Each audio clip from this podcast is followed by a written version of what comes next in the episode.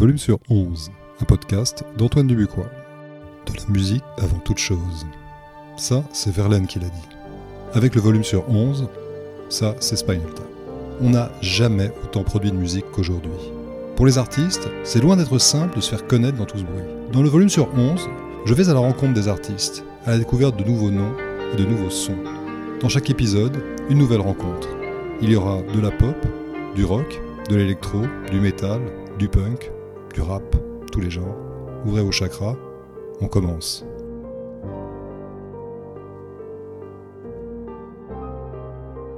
Mon invité aujourd'hui, E-Riser, aussi connu sous le nom de Benjamin Cyr. Musicien, compositeur, journaliste, il a sorti il y a quelques semaines un remarquable album 100% électro, Electronica Cinématique, et j'ai le plaisir de le recevoir dans ce nouvel épisode du volume sur 11. Salut Benjamin, merci d'avoir accepté de participer à cet épisode. Salut Antoine. Alors dis-moi, la, première chose que j'ai, euh, bah, que j'aurais envie de connaître, je sais qu'on a déjà un petit peu parlé, mais euh, c'est ton parcours musical. Tu viens du rock, tu as eu euh, ton propre groupe, Cyr, il y a quelques années. sur ton album, donc Electronica Cinématique, il y a un seul titre chanté, le reste est 100% musical, 100% instrumental. Alors comment on passe en fait de bah, du rock, assez tradi avec en gros paroles, paroles musique, à quelque chose de 100% instru? Alors écoute, c'est assez simple parce qu'en réalité, j'ai commencé par l'électro. Euh, j'ai fait un album, euh, alors mais plus confidentiel, tu meurs, euh, en 1999 qui euh, s'appelait Electro Baroque Concept et qui euh, fusionnait euh, à la fois le rock, l'électro, la musique orientale et aussi un peu n'importe quoi, il faut le dire. Euh, c'est un peu par ça que j'ai démarré et surtout l'approche euh, euh de la MAO, la musique assistée par ordinateur. Euh, alors en fait, au départ, j'avais déjà fait autre chose puis j'ai commencé dans le rock alternatif euh, au, dans le milieu des années 90, on va dire, à l'époque d'une association qui était extrêmement vivace qui s'appelait Life Life in the Bar. Euh, qui est à la base euh, des carrières de groupes comme euh, Louise Attaque, La Grande Sophie, San Severino, Les Têtes Raides et La Tordue, le cousin. Et j'ai commencé en fait, l'histoire est assez amusante. Alors en fait, on va remonter encore bien plus loin. Si tu veux, quand j'étais au lycée, euh, j'avais des, j'étais un major émancipé euh, et j'avais des euh, camarades pions qui étaient euh, des fous de jazz rock, mais qui étaient des pointures absolues puisqu'il s'agissait de Julien Laureau, qui a été connu après avec le Julien Laureau Grooves Gang, et etc. Ces gens-là, et ils m'ont invité sur scène euh, pour déclamer des textes. En fait, tout a, démarré de là. Euh, avec eux, alors c'était du jazz rock, des morceaux qui duraient 25 minutes, tu vois. Je savais plus où il fallait parler, euh, c'était porte nawak. Mais on a été quand même découvert Printemps de Bourges 1987. Euh, avec ce truc-là. Et euh, effectivement, c'est vraiment ce qui m'a donné à la fois l'envie de la scène que j'ai démarré ensuite par le théâtre, et puis euh, l'envie de pratiquer l'activité pour laquelle j'étais le moins fait, c'est-à-dire la musique. Euh, puisque j'avais déjà des, des, petits problèmes de mobilité, euh, un sens du rythme inexistant, euh, une oreille euh, tout aussi inexistante, mais ça m'a donné envie de me, me battre un petit peu là-dessus. Et puis, en fait, un moment, mon frère a écrit les paroles de l'album d'un d'un gars qui s'appelle Claude Jacquin. Alors là, on remonte euh, à la, dans les, au début des années 90. Euh, Claude Jacquin, ça avait été un chanteur qui avait eu euh, son petit succès. C'était euh, l'autre Michel Jonas dans les années 80. Il avait été d'ailleurs Grand mhm. Prix de la SACEM en même temps que, que, Michel Jonas, avec la particularité qu'ils avaient les mêmes musiciens tous les deux. Et Claude est devenu par, après vidéaste. Et quand il a rencontré mon frère qui travaillait dans la communication, il a décidé de refaire un album. Et mon frère lui a écrit des paroles assez sympas. Je l'ai rencontré à l'époque. Et puis je me suis mis aussi à lui écrire des paroles puisque j'avais l'écriture déjà euh, euh, dans, dans mes professions, on va dire. Et puis euh, un jour, je suis venu le voir chez lui et je lui ai dit, écoute, on va faire autre chose. Euh, T'as passé l'âge, je lui ai dit en gros. On va monter un groupe ensemble, mais c'est moi le chanteur. Et là, il m'a dit, mais tu chantes? Je dis non. Tu fais de la musique? Ah bah non, pas vraiment, mais enfin, je commence un petit peu, si tu veux. Et on s'est retrouvé un an et demi plus tard, grâce à Life Live, sur la scène de l'Olympia, quand même. Euh, et euh, à avoir euh, à faire des concerts, des tournées, des trucs pendant très longtemps et du coup je suis devenu chanteur de rock. Simplement, c'était à l'époque du rock alternatif, des trucs très rigolos. Puis c'est pas du tout moi qui faisais les musiques et ça ne m'intéressait pas beaucoup euh, musicalement. Moi, je J'étais euh, un fondu de rock euh, assez dépressif, euh, Lou Reed, euh, Leonard Cohen, les Stranglers, tu vois, c'est David Bowie, moi, c'était ça mon truc. Et je me suis dit bon bah c'est pas grave, je vais apprendre la musique et puis c'est, je vais devenir musicien. Et là j'ai j'ai pris des livres d'harmonie, tu vois, des trucs comme ça. Je, me suis acheté un petit synthé, un petit piano, puis j'ai commencé à travailler un bon moment ces histoires-là. Et le groupe est arrivé. Après j'ai j'ai monté mon studio et là je me suis aperçu que j'avais un problème physique et à partir de ce constat, et comme j'étais depuis toujours passionné d'informatique, je suis vraiment rentré à fond, à fond dans la musique euh, virtuelle, euh, et dans, dans, toutes ces choses-là. Et j'ai fait ce premier album qui s'appelait Electro Baroque. Et puis, euh, je l'ai fait écouter à des gens, etc. Et là, tout le monde m'a dit, mais ton truc, c'est injouable sur scène. Et moi, j'avais envie de refaire de la scène. Et euh, j'ai rencontré à ce moment-là un jeune musicien que tu dois connaître bien, qui avait, qui venait de monter à Paris, qui avait 19 ans, qui s'appelait Shanka, qui s'appelle mhm. toujours Shanka, et qui est euh, le compositeur et guitariste de No One Is Innocent. D'accord. Ah oui. Voilà. Et euh, il m'a écouté mes trucs, il m'a dit ah ouais c'est vraiment marrant, euh, qu'est-ce que tu veux que je fasse? Je lui ai dit tout, on va le faire sur scène. Euh, il m'a dit bon comme c'est impossible ça va être sympa. Et euh, là, on a commencé à faire des concerts et puis ça a pas trop mal marché euh, euh avec euh, cette formule, avec plusieurs ordinateurs sur scène, neuf musiciens. Euh, qui, grosse formation. Ouais, grosse formation, un truc absolument pas rentable, mais assez marrant, mais qui est finalement un lancé le truc. Après, je suis revenu avec un peu plus de raison, puis j'ai monté un groupe à partir de là avec une partie de l'équipe originelle, donc qui était le groupe Cire. Hein, voilà. Et, euh, on a euh, écrit euh, un album euh, qui n'était pas un album, mais puisque personne n'en voulait, euh, mais qui a permis de faire beaucoup de scènes. Et il se trouve qu'au cours des scènes qu'on a fait sur cet album, il y a une jeune femme qui est, qui est venue nous voir, qui s'appelle Émilie Béra, et qui était euh, transformiste, euh, pas transformiste, performeuse, pardon, euh, pour le groupe américain euh, The Dresden Dolls, euh, qui était euh, dirigé par la, la, chanteuse américaine de Boston, Amanda Palmer. Et il se trouve que moi, c'est un groupe dont j'étais absolument fan, qui était produit par Trent Reznor. Et euh, la, cette fille m'a dit mais c'est génial, je suis sûr que ça leur plaira beaucoup. Et j'ai envoyé les maquettes à Boston euh, chez euh, Amanda Palmer, voilà. Ouais. Et puis euh, j'ai pas eu de nouvelles quoi. Et puis au bout de deux mois, je reçois quand même un mail euh, qui me dit mais j'ai écouté tes trucs, euh, c'est vraiment super. Euh, là on fait une tournée mondiale, commence les grandes salles, les machins, trucs. Est-ce que avec ton groupe, tu veux faire nos premières parties? Là, sur le coup, j'ai fait, attends, je regarde mon agenda. Tu vois, j'ai pété un câble. Oui, pas montrer, pas montrer tout dans, trop d'enthousiasme euh, comme ça. Euh, j'ai pété un câble, le plafond a pété, tout ça. Et euh, là, du coup, euh, ils ont pas mal insisté puisqu'ils ont obligé le tourneur de français qui était Gérard Drou à dégager une partie des premières parties que le tourneur allait décider, en disant en ah gros que si c'était pas moi, bah il faisait pas la tournée. Voilà. Euh, c'était plutôt sympa et du coup forcément d'un coup les Français qui s'intéressaient pas à nous euh, vont dire ah mais c'est vachement bien ce qu'il fait. Donc on a pu faire l'album euh, on a fait euh, la tournée ça a été génial. Puis après j'ai fait aussi des tournées des concerts avec l'équipe des Bad Seeds de ouais. Kev avec Paul Walfish notamment. Et tout ça donner des trucs, c'était plutôt sympa. Mais je t'avoue que mes limites physiques et le fait que j'aime bien bosser en solitaire euh, m'ont fait reprendre le chemin euh, du studio. Et là, j'ai commencé vraiment à travailler, travailler euh, vraiment la musique, l'orchestration, euh, tout le travail informatique, etc.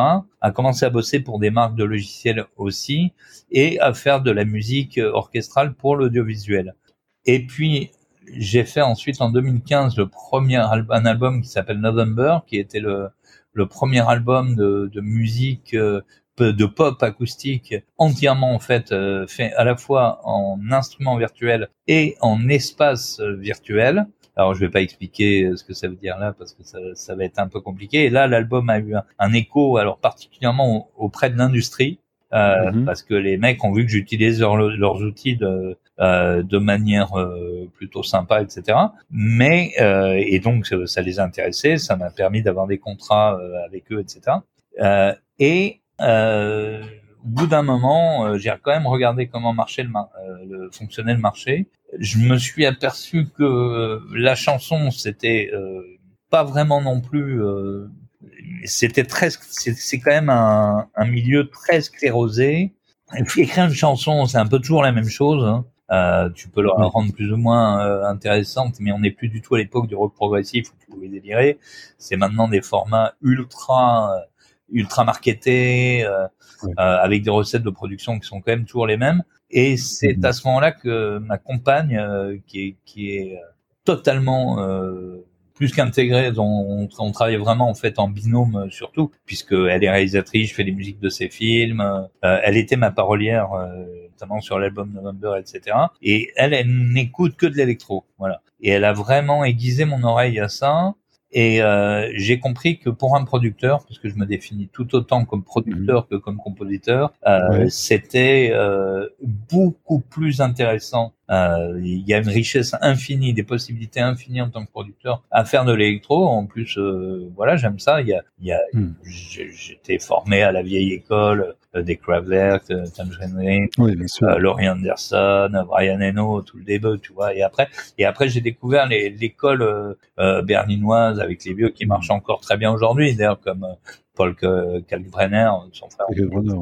Et puis la nouvelle école française. Et là, vraiment, je suis parti dans un élan très fort. Et avec elle et aussi pour elle, j'ai décidé de, de, de, me lancer dans l'aventure de cet album et j'ai composé énormément de titres du coup d'électro même en dehors de cet album et c'est devenu euh, euh, voilà comment le truc est né et là ma maison de disques euh, m'a dit mais c'est vraiment complètement autre chose par rapport à ce que c'est il serait bien que tu aies un nouveau nom voilà j'ai dit oui c'est pas bête voilà donc on en est arrivé là j'ai été un peu long non? Non, c'est bah, non, mais c'est très, c'est très, c'est très complet. Mais alors, si je comprends bien, en fait, tu, tu, tu t'es formé, tu t'es auto-formé. Est-ce que tu as, suivi des cours de composition un peu, un peu traditionnels? Rien, du tout. J'ai formé des compositeurs à la MAO et des compositeurs classiques aussi, mais moi j'ai non non j'ai j'ai appris tout tout seul. D'accord. Donc oui, voilà, donc toutes les toutes les règles des, harmonies de la composition et après la partie. après j'ai des, des, lacunes et des licences. Voilà. Oui, enfin, euh, au final, euh, qu'est-ce, qu'est-ce, qu'est-ce qui est important, enfin justement, quand tu quand tu composes euh, un morceau? Voilà, c'est, bon, il y a, y a différents climats sur sur l'album. Il y a des titres, il y a des titres. par exemple, je sais pas, Hollow Woman ou qu'est-ce qu'il y a d'autre? Enfin, Sea, sea World. Enfin voilà, il y a plein de plein de choses. Il y a un concept autour de cet album parce que les manières de composer, il y en a plein.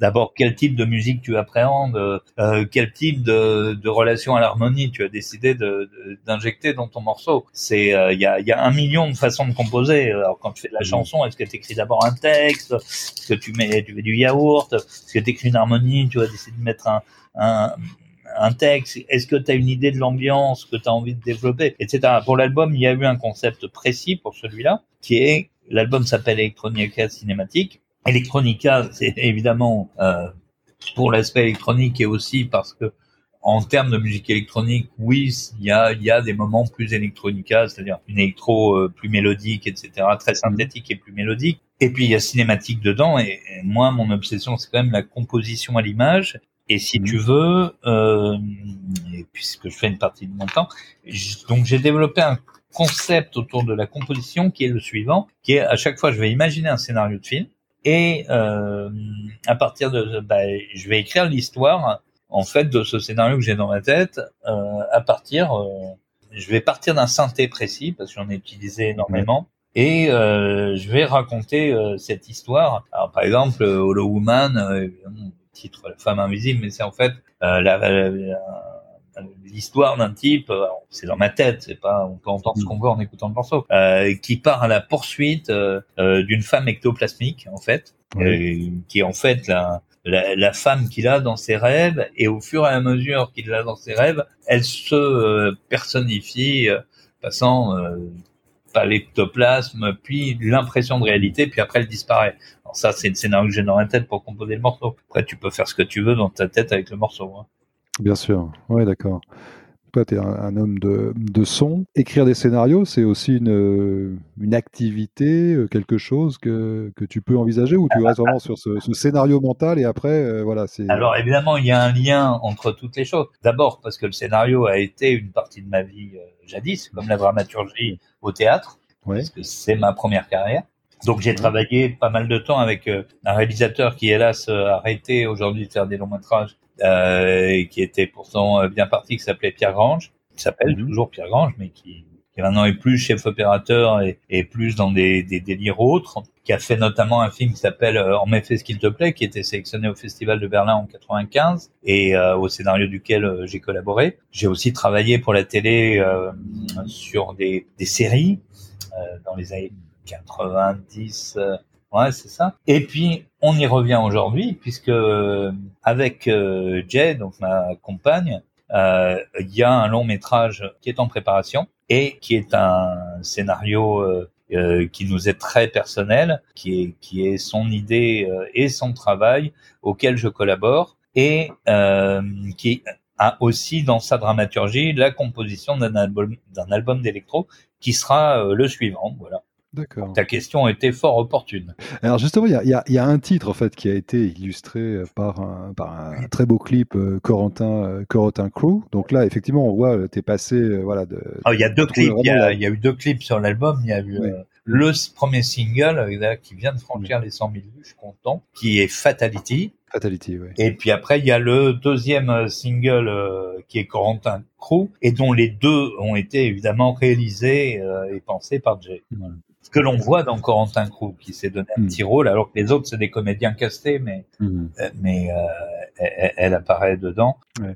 tu es, aussi journaliste. Est-ce que ce, ton rapport à l'actualité, c'est un truc qui peut t'inspirer pour tes compositions, ou il y a vraiment euh, ces deux, deux choses qui sont complètement séparées l'une de l'autre? Alors, il y a les deux. Il y a les deux. C'est-à-dire que normalement, c'est fait pour être séparé totalement, parce que l'un, la musique, Aujourd'hui, le journalisme est devenu mon activité principale parce que bah voilà, on me demande beaucoup de choses et puis qu'il y a eu un, nouveau un nouvel hebdo qui est sorti en France euh, au mois de novembre, ce qui arrive pas très souvent, un nouvel hebdo politique qui s'appelle France Tireur et dont je suis euh, l'un des principaux contributeurs, donc qui évidemment euh, donne une intensité, une densité particulière actuellement à mon travail de journaliste, qui était moins le cas avant. Donc du coup, je viens un peu moins de la musique et plus du journalisme.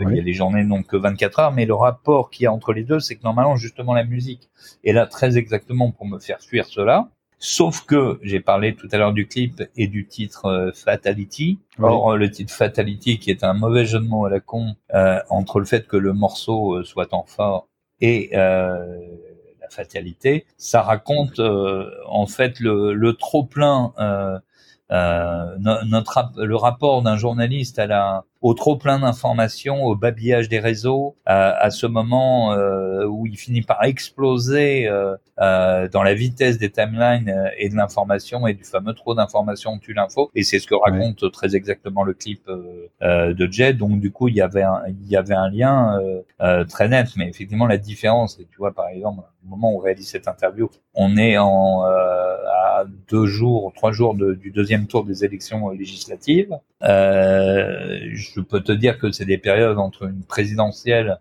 et euh, des élections législatives, donc une période très courte, qui est ultra intense pour un journaliste politique, qui est même oui, c'est clair. de l'ordre de, de, de, de, la peau à burn-out. Euh, et euh, vraiment, moi, sans la musique, sans une autre activité, et sans une autre activité essentielle, pas juste accessoire, euh, euh, dans mon planning, euh, ça tiendrait pas. Ouais. Ta musique, c'est une musique euh, de producteur, c'est une musique de, de studio. Euh, pour, bon, pour des raisons évidemment, tu, tu le, live euh, est, est, envisageable ou Alors, plus maintenant. Pas du tout. J'ai dit non euh, la dernière fois que voilà, j'ai un, un, soir de mai 2009 à la Boule Noire. Mhm. Euh, sans que mes musiciens, alors c'était pas bien, hein, fallait pas le faire comme ça, mais c'était comme ça. Sans que mes musiciens le, le sachent, à la fin du concert, euh, j'ai dit que c'était mon dernier concert, voilà. Et ça a été mon dernier concert, voilà. 2009. Voilà, mai 2009, très beau concert qu'on avait fait mhm. avec, euh, je crois, Jack the Ripper. C'est un groupe que j'aimais beaucoup. Euh, C'était un concert qui était fondé sur les groupes de rock euh, dont le violon était l'instrument principal. Voilà, et aujourd'hui, moi, euh, alors j'aimerais bien que des que justement d'autres gens euh, s'emparent des titres électro et fait pour mhm. ça et les jouent en remix, etc. M'invite, mais moi, moi non. Voilà. Moi, ouais. Et en plus, j'avoue que l'attrait euh, du concert électro, euh, de ce qu'on fait, je suis pas DJ du tout, moi, je suis vraiment producteur. Oui, tu veux. Producteur, ouais, tout à fait. Ouais. Mais justement, justement, est-ce que, est-ce que y a, y a, dans les projets, il y aurait un, album de remix en fait d'Electronica cinématique par euh... Bah, on discute de trucs comme ça. Moi, j'aimerais beaucoup. Oui. Honnêtement, j'aimerais beaucoup. Euh, il y a eu un, ça a été joué. Il y a eu un remix qui a été joué il y a, y a, y a quelques jours euh, sur un sur le titre Der Steppenwolf, voilà. Euh, qui, est, qui, est, mon titre, euh, alors le plus proche de ma musique réelle, puisque c'est quand même un, morceau très orchestral euh, dont les, les cordes sont, sont l'essentiel, qui est d'ailleurs une histoire assez marrante ce morceau. Mhm. Mais puisque toute la rythmique est faite avec des appareils médicaux que j'ai enregistrés dans les différents hôpitaux de Paris, en fait. Ah oui. passé en mode producteur derrière, hein, je le dis tout de suite. Mais mais il n'y a pas de tout, toute l'intégralité de la rythmique n'est fondée que là-dessus. D'accord. Avec euh, ensuite du violon, du violoncelle et du synthé, mais euh, euh voilà. Le mais là, oui, j'aimerais beaucoup ça. Moi, j'aimerais que de la même manière que j'aime bien, j'aime bien faire des remixes aussi. J'aime pas en faire trop souvent, mais j'aime bien. J'en ai fait un il y a, il y a pas très longtemps pour un groupe de pop euh, qui s'appelle franco-américain qui s'appelle The Wash et euh, mhm et je me suis je me suis bien marré à faire ça. Euh, mais ouais, j'aimerais j'aimerais beaucoup. Alors, sur l'album, il y a un morceau chanté, donc euh, SeaWorld. C'est euh, Qu'est-ce qui t'a poussé finalement à mettre des vocaux en fait sur un sur un morceau? Est-ce que la, musique n'était pas suffisamment évocatrice ou tu avais vraiment un truc à raconter ouais, ou, il, y a, il y a, en fait il y a, il y a trois raisons. La première, c'est que c'est le premier morceau que j'ai composé pour l'album. D'accord.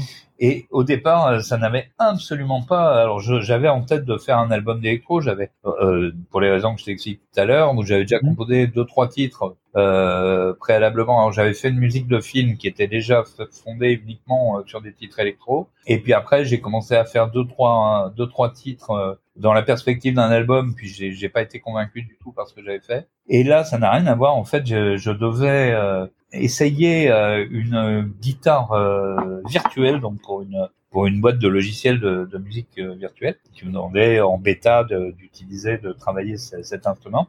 Et j'ai composé en fait l'harmonie de à la guitare, donc à la guitare acoustique hein, virtuelle de, de ce morceau. Et d'un coup, je sais pas pourquoi, vraiment ce que j'avais fait m'a donné, j'entendais le, le derrière et euh, je me suis dit, mais c'est un morceau d'électro là. Hmm. Euh, c'est de la pop. En fait, c'est un morceau de pop électronique. Et puis j'ai fait l'instru. Et c'est là qu'est né le concept de l'album. Et, je me suis dit, mais tu veux raconter quoi là? Parce que c'est le premier, donc justement, il n'a pas été fait selon le concept de l'album.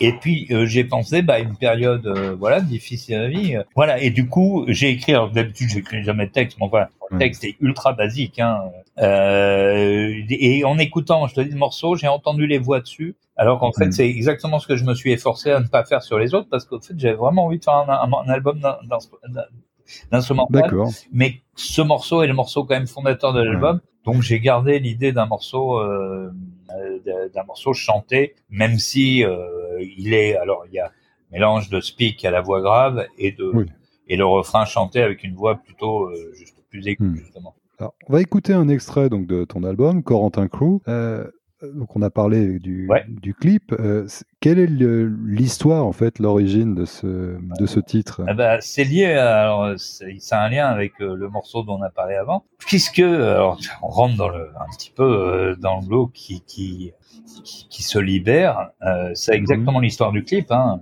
Le clip, c'est une forme de, de, de, manière de revisiter un peu vol au-dessus d'un nid de coucou, on va dire. Ouais. Euh, c'est ce que ça raconte. Corentin, en fait, c'est, je parle d'un hôpital. C'est mhm. l'hôpital Corentin-Selton. Et le crew, bah, c'est le crew, la bande. Et euh, honnêtement, c'est le morceau que j'ai le plus travaillé de l'album. Ça m'a demandé, c'est un morceau qui m'a demandé deux mois de production. Alors pour te donner une idée, par exemple, SeaWorld, c'est un morceau qui m'a demandé quatre jours de production. Ah oui, donc deux mois, il y a vraiment un énorme Oui, oui, il y a deux mois parce que et- voilà, j'avais une idée exacte de l'atmosphère que je voulais donner. Ouais. C'est un morceau qui euh, harmoniquement assez complexe euh, et qui, est long en plus, qui dure 7 minutes. Euh, et qui a, j'avais vraiment une idée tant que j'étais pas arrivé exactement euh, à ce que je voulais obtenir, euh, j'ai pas lâché l'affaire. Et je c'est vraiment un, c'est vraiment un des morceaux euh, de- avec Hollow Woman justement dont on a parlé euh, que que je préfère dans l'album. Hmm. Eh ben, un très beau morceau, on l'écoute tout de suite.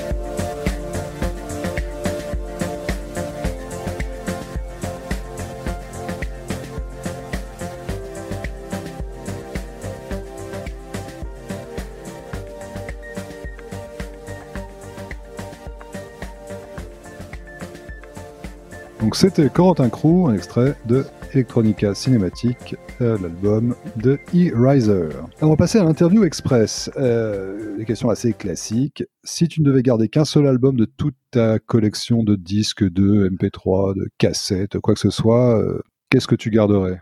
Ça signifie que tu sais que j'ai encore des cassettes. Alors, Écoute, c'est une, c'est une hypothèse. J'ai eu récemment que la cassette revenait. Alors ça, j'ai quand même du mal à y croire parce que c'est vraiment de la merde. Mais, euh, alors que, comme je, je, crois que je t'avais déjà parlé de ça, euh, je crois que je te citerai en fait. Euh, je te dis, je peux pas. C'est c'est pas possible de citer un album pour une raison simple, c'est qu'un album, si tu le cites, là, si je t'en cite un tout de suite, ce sera l'album qui correspondra peut-être à mon état émotionnel du moment. Mhm. Et que, par définition, l'état émotionnel ne cesse de changer. Et donc, dans dix minutes, je vais te dire un autre album et j'aurais regretté de te dire ça. Mais il y a quand même, euh, si tu veux, euh, il y a, y, a, y, a, y a quand même des trucs incontournables. J'ai envie de t'en citer quand même euh, presque trois. Oui, trois. Il y, a, celui que je considère comme le plus grand album de l'histoire du rock, qui est Transformer de Lou Reed.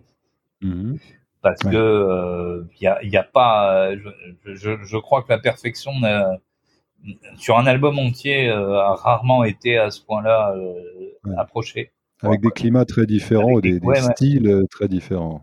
Et pourtant, je te dirais pas que c'est forcément mon album de le, que je préfère je, par exemple, je vais être plus touché sans doute par Berlin, mhm. mais euh, en termes d'album de, rock grand public, euh, et puis quand tu vois le, le casting dessus, tu, tu pleures. Quoi. Donc mhm. euh, voilà. Après, il y a un album qui est vachement moderne, euh, qui s'appelle le Requiem de Mozart, dont je dirais un petit peu la même chose. Euh, c'est euh, qu'importe savoir les parties que Mozart a vraiment écrit sur ce truc, c'est qu'il y a un moment c'est le la grâce euh, absolue, euh, mm. euh, vraiment absolue. Et puis euh, j'ai parlé d'un du coup d'un album d'électro quand même. Je te dirais celui qui a servi de, de base au film euh, Berlin Collin de Paul Kalkbrenner, qui est mm. qu'on écoute ici en boucle non-stop. Alors si on restreint encore le choix, est-ce qu'il y a un titre ou plusieurs, enfin vraiment tes titres, je dirais, euh, fétiches, euh, que voilà, c'est espèce de, mmh. de phare, de, de, point d'ancrage. Il y en a deux. Alors il y en a deux. Là, je suis désolé, je te fais chier avec tes.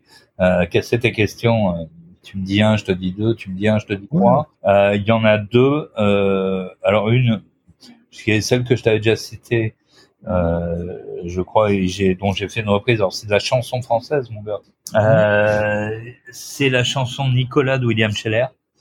Ouais. Pour la raison simple, c'est qu'elle raconte un épisode de ma vie, voilà. Et quand je t'ai parlé de 87, euh, qu'on a eu le, le prix euh, découverte du printemps de Bourges, là, c'était euh, le, bah, le, le final a été de, de faire euh, la, la, première partie de William Scheller au, au, ah oui. au Petit Rex au Rex Club, quoi. D'accord. Voilà, euh, voilà. Donc c'est quelqu'un euh, qui va pas bien du tout actuellement, hein, qui est, hmm. mais qui, qui, dont les chansons ont eu une, une, importance capitale pour moi, et hmm. c'est la chanson Nicolas. Hmm. L'orage a passé sur le village encore vide, les gens sont arrivés, c'est le bien chien qui les guide. On se présente un peu, voici l'enfant qu'on vous laisse. Dit bonjour au monsieur, il a la main bien épaisse. La dame a juste son col bleu, comme on est bien ici. Mais Nicolas, il veut pas qu'on même. Tout ce qu'il a dans la tête, c'est qu'il veut rentrer chez lui. Euh, voilà, moi, c'est un moment où on m'a, on m'a mis dans une famille. Euh, et la scène qui est décrite dans la chanson, à la virgule près, du début à la fin, c'est celle que j'ai vécue. Donc euh, cette chanson, forcément, elle a, elle a un poids extraordinaire pour moi. Et puis après, il y en a une autre et c'est un point commun avec ma femme. C'est euh, The Man Who Wrote Danny Boy de Joe Jackson. Alors d'abord parce que Joe Jackson est un musicien qui a une importance colossale dans ma vie. Euh, et puis cette chanson qui est une reprise du mythe de Faust euh, est sublime et en plus le mythe de Faust euh, est quelque chose qui, qui m'obsède et qui est euh, un point commun que nous avons hmm. avec Jay.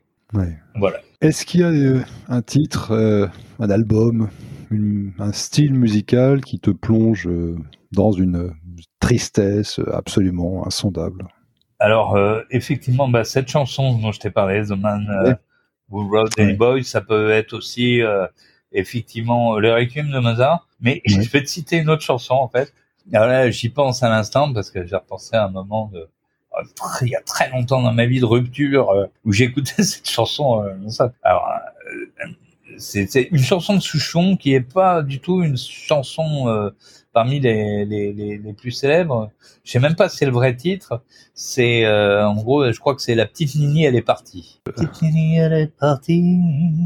La, la, la, la, la, la, la, la, non mais elle voudrait, c'est pas du tout la petite Nini, est. Elle voudrait être amoureuse. Euh, voilà un truc et cette chanson là à un moment euh, elle a signifié la tristesse pour moi voilà. Et alors, une fois qu'on est bien qu'on est bien complètement euh, down, ouais, euh, au fond du trou bon en gros la, la recette pour remonter à la surface qu'est-ce que tu écoutes pour te pour te redonner la patate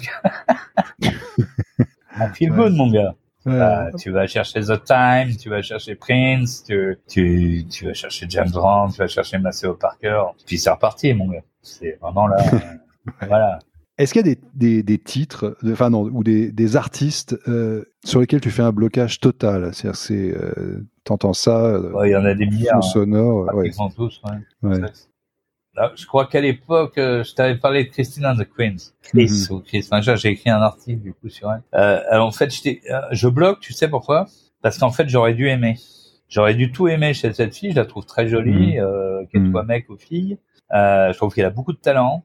Et puis en fait, à chaque fois que je la vois, j'ai envie de lui mettre une baffe. Voilà. euh, donc euh, voilà, je, je trouve qu'elle avait la classe, le talent et autres, et hmm. qu'à mmh. l'arrivée, c'est juste vulgaire et et, euh, et escroquerie. Bah, beaucoup de posture en fait. Ouais, ouais, plus, ouais. plus de posture voilà, que de musique. un moment, c'est le le, le quart d'heure warolien mmh. a pris le pas euh, sur euh, l'art. Alors chez elle, le quart d'heure warolien, il dure un moment, mais euh, mais c'est pour moi insupportable. Mais c'est mm. c'est plus une névrose à moi qu'à cause d'elle. Hein, ni pour rien.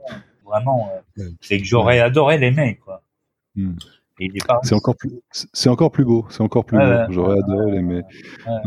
Voilà, tu vois, il y avait euh, il y, aurait eu il y, aurait une autre qui aurait été dans le genre euh, Émilie Loiseau, mais en fait finalement j'aime bien quand même. Donc euh, voilà. Voilà. Ouais. Après, je peux te dire aussi, ouais, Jeanne Chéral, ça me fait ça euh, en France. Je parle chanson ouais. française, hein, parce que bon, après, oui. globalement, oui, tout, le... tout, ce qui est euh, électropop, euh, criard, euh, euh, dont sont si friands les charts, on mmh. connaît particulièrement les recettes, le fonctionnement, les toutes les productions Max Martin, mais j'ai même pas le temps de détester parce qu'en fait, avant la septième note, j'ai déjà coupé le, le truc. Quoi. Ouais.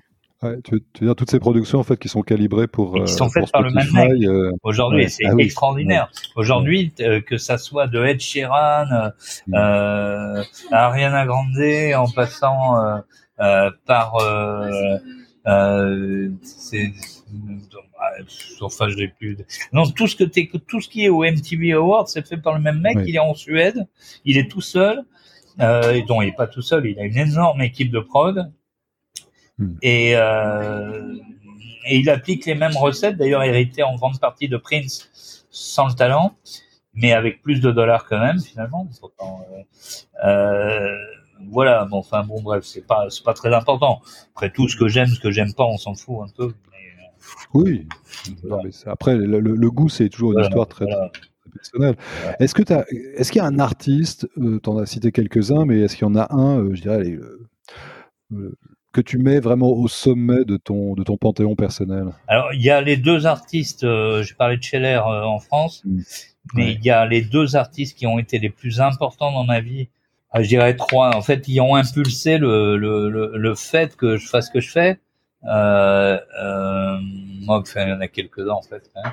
mais mais je vais les citer. Oui, au départ, il y a Leonard oui. Cohen. Oui.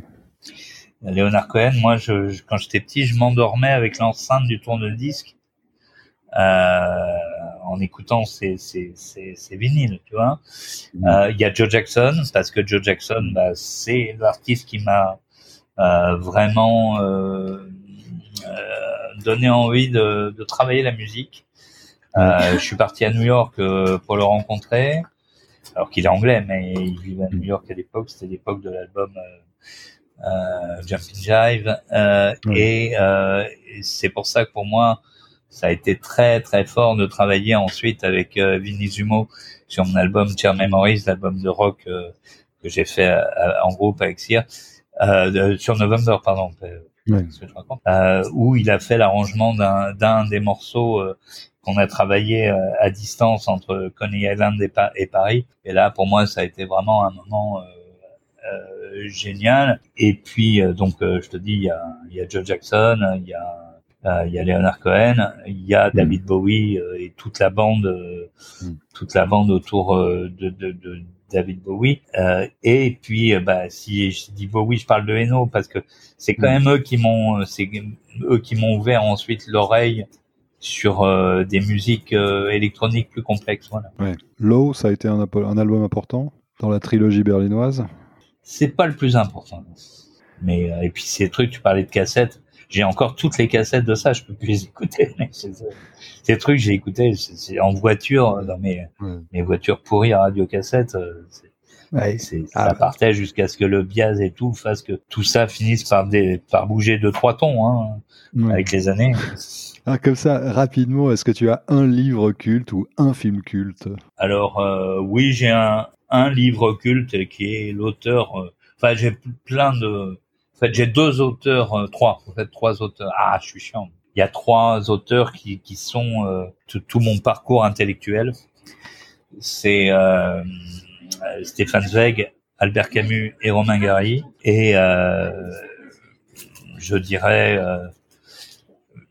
La peste, La promesse de l'aube et Le monde d'hier. Voilà. Hmm. Et La peste est un...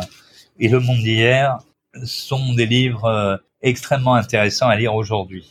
Recommandé donc. Pour conclure, on va écouter euh, un deuxième extrait de ton album, Thomas Somewhere on Earth. Euh, c'est quoi l'histoire de, ce titre? Thomas quelque part sur la terre. Euh, alors, bah voilà, c'est encore une histoire triste, hein, mais j'ai essayé de, à travers la, c'est pas un morceau très électro, faut le préciser, mm. c'est un morceau qui a, qui démarre très électro, un petit peu sautillant, et puis qui finit quand même comme un morceau de piano, beaucoup, euh, avec une jolie euh, mélodie. Euh, jolie, après les gens pourront trouver qu'elle est pas jolie, mais, mais euh, c'est le but du compositeur à ce moment-là, c'était de faire une jolie mélodie. C'est une un morceau qui est dédié à quelqu'un qui s'appelait Thomas Poli, euh, qui était un ami de Jay euh, et de moi pour qui j'ai composé c'est un, c'était un transformiste. Euh, donc euh, transformiste, euh, rappelez ce que c'est. C'est quelqu'un, c'est un homme qui qui, qui, fait des performances habillées en femme, mais c'est quelqu'un qui avait une vraie double identité sexuelle, qui s'est perdu d'ailleurs sur cette question-là, qui était transformiste dans le plus célèbre cabaret euh, du, genre qui s'appelle chez Michou, qui est Michou dont on a beaucoup parlé euh, l'année dernière quand il est mort. Euh, lui-même. Thomas était le seul chanteur euh, à ne pas travailler en playback là-bas, mais à véritablement chanter. Il avait une voix extraordinaire. C'était un, garçon d'une sensibilité euh et d'une richesse intérieure exceptionnelle. Il a été l'objet d'un film dont on avait pas mal parlé à un moment qui s'appelait Le Chanteur le réalisateur Rémi Lange qui était sorti au cinéma il y a quelques années. Et euh, Thomas, euh, avec ses, ses problèmes d'identité sexuelle, sa difficulté aussi à regarder, à accepter la dureté du monde, euh, a fini d'un coup par tout plaquer, par quitter Paris, par retourner euh, à Amiens et il est tombé, il est passé de la cocaïne, on va dire, à, à l'héroïne et ah il s'est suicidé la veille gros du premier confinement. Et euh, alors que j'étais en, production avec lui, en fait, voilà. Hmm. donc c'est euh, c'est même en fait le lendemain de l'anniversaire de ma femme qu'il avait eu la veille. Euh, donc c'est un moment très et j'ai voulu euh, pour sa famille euh, et puis pour nous euh, faire cette cette petite mélodie pour pour le guider hmm. là où il est. Voilà. Ouais.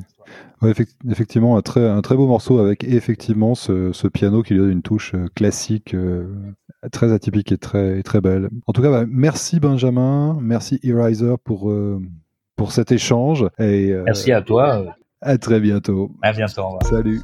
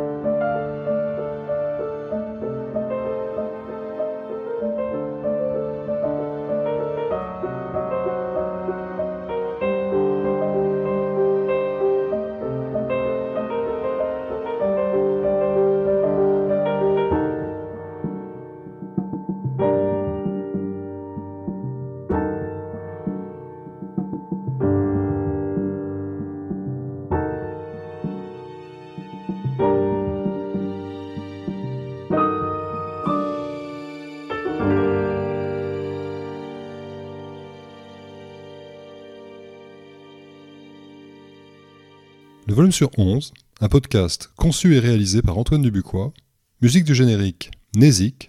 Pour plus d'informations, www.dubuxblog.com.